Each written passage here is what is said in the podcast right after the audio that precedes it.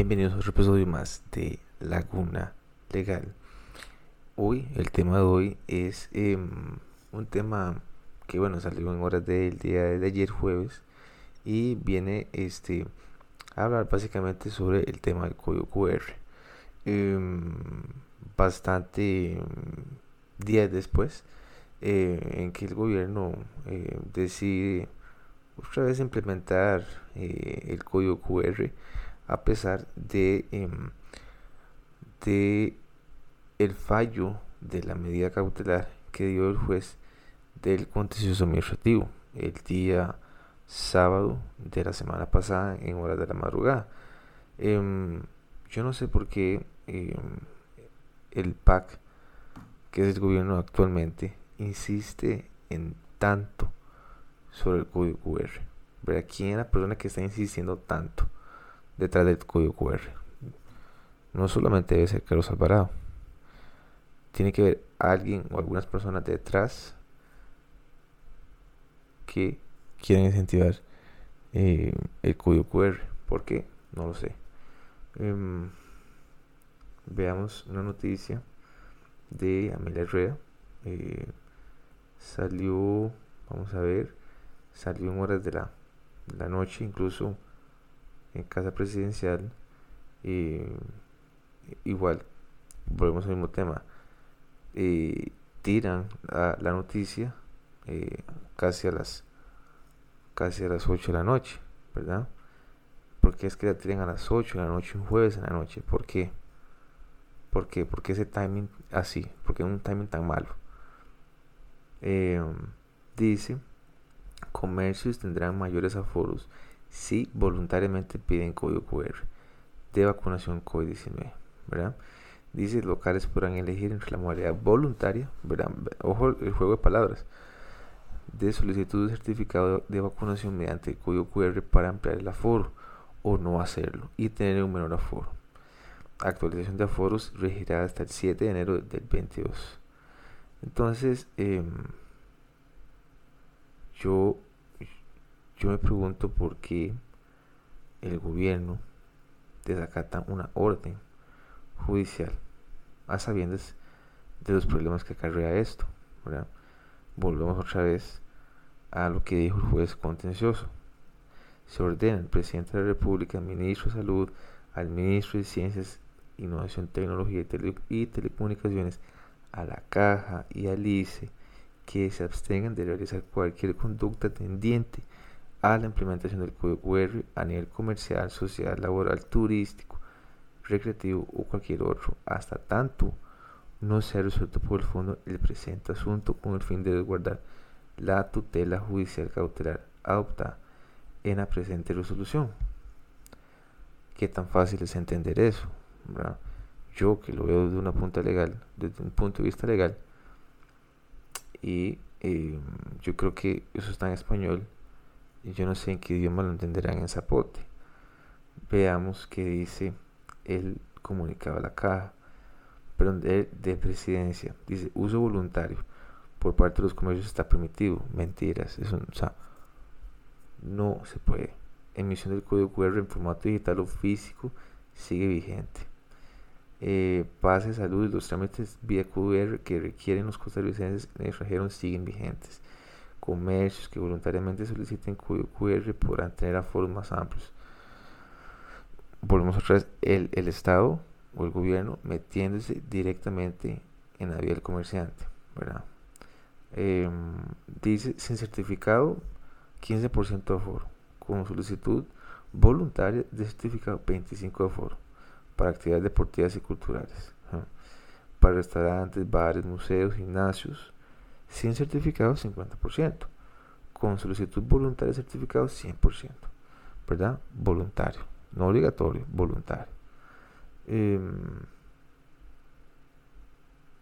dice que en gimnasios que 50% con distanciamiento de 1.8 metros y burbujas sociales en gimnasios. Mentiras, ¿verdad? Eh, actividades deportivas y culturales, académicas y empresariales, sin certificado un 40 con solicitud voluntaria el certificado 40, perdón, sin certificado un 20% y con solicitud voluntaria 40. ¿De dónde salen estos, estos números tan antojadizos? ¿De dónde, ¿Verdad? ¿De dónde salen? Yo me pregunto, ¿de dónde sale? ¿Bajo qué criterios? No, o sea, no los hay. No los hay.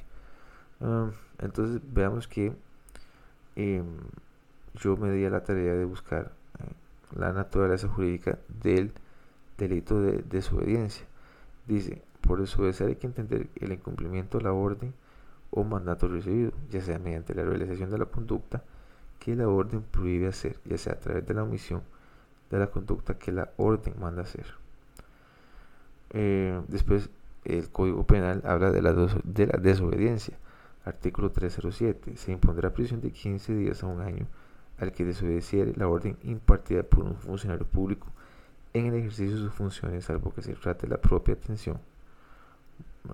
eso es lo que dice la normativa. Em, entonces volvemos al mismo tema. Si fuera Fabrizio Alvarado que estuviera presente ahorita en Zapote y se salta este cuestionamiento, perdón, este fallo que hace el juez,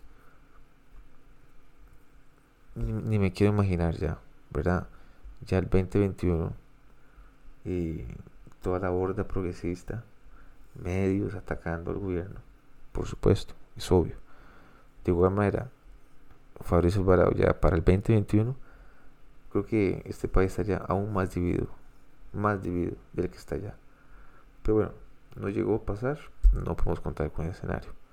Que está ahorita es Carlos Alvarado. Entonces, ¿a quién le dice cuáles, son los abogados que están en Zapote que le dicen a Carlos en el oído, vea, presi, siga adelante, no importa, pidamos el código QR voluntariamente. Voluntariamente. Entonces, bueno, cuando el juez vea esta noticia, mañana viernes o sábado, o se lo pasen por WhatsApp, le digan, mira, de se lo están bailando. Este, no sé cómo va a contestar el, el, Estado cuando tenga que contestar este, procesalmente la demanda.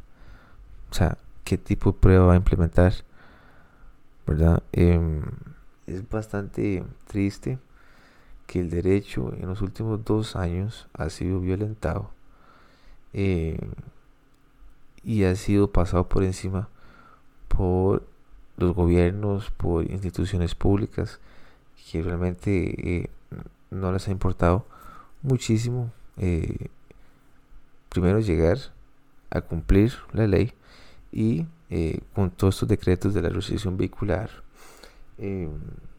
código QR, un estado de emergencia que todavía no ha sido cancelado, pero todavía estamos en un estado de emergencia por el decreto de la restricción vehicular. Recordemos que la restricción vehicular nace a partir de la ley de emergencias.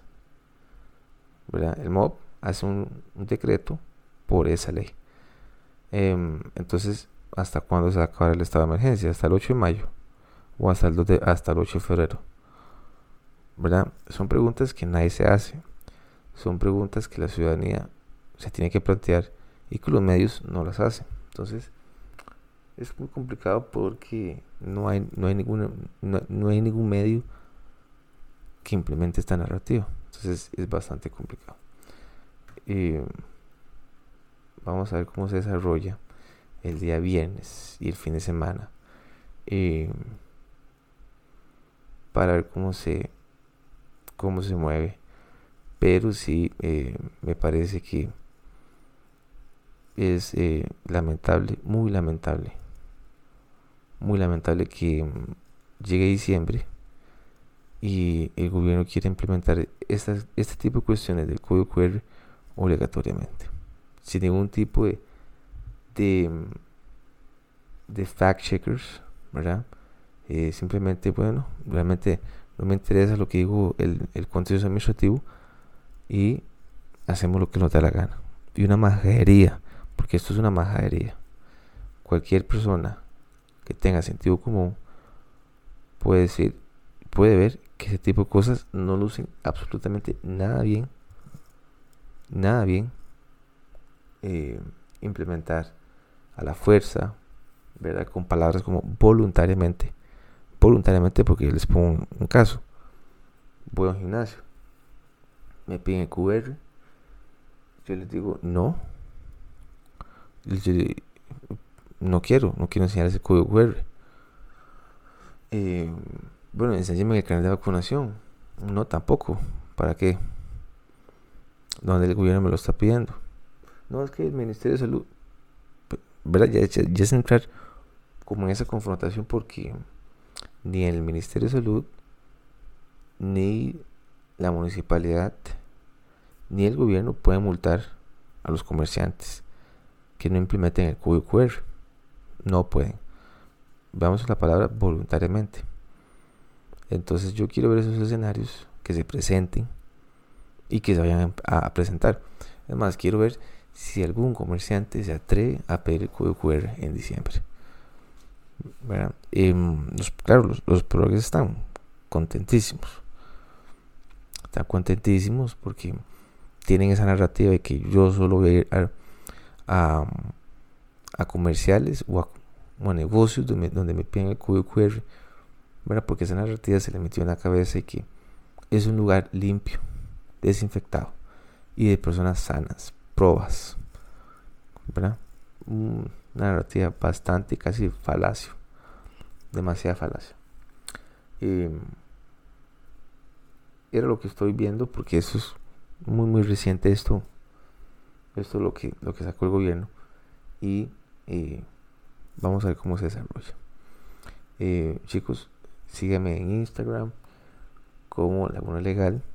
Y eh, posteo muchísimo también en Twitter, el perfil y en LinkedIn. Eh, nos estamos escuchando para la próxima.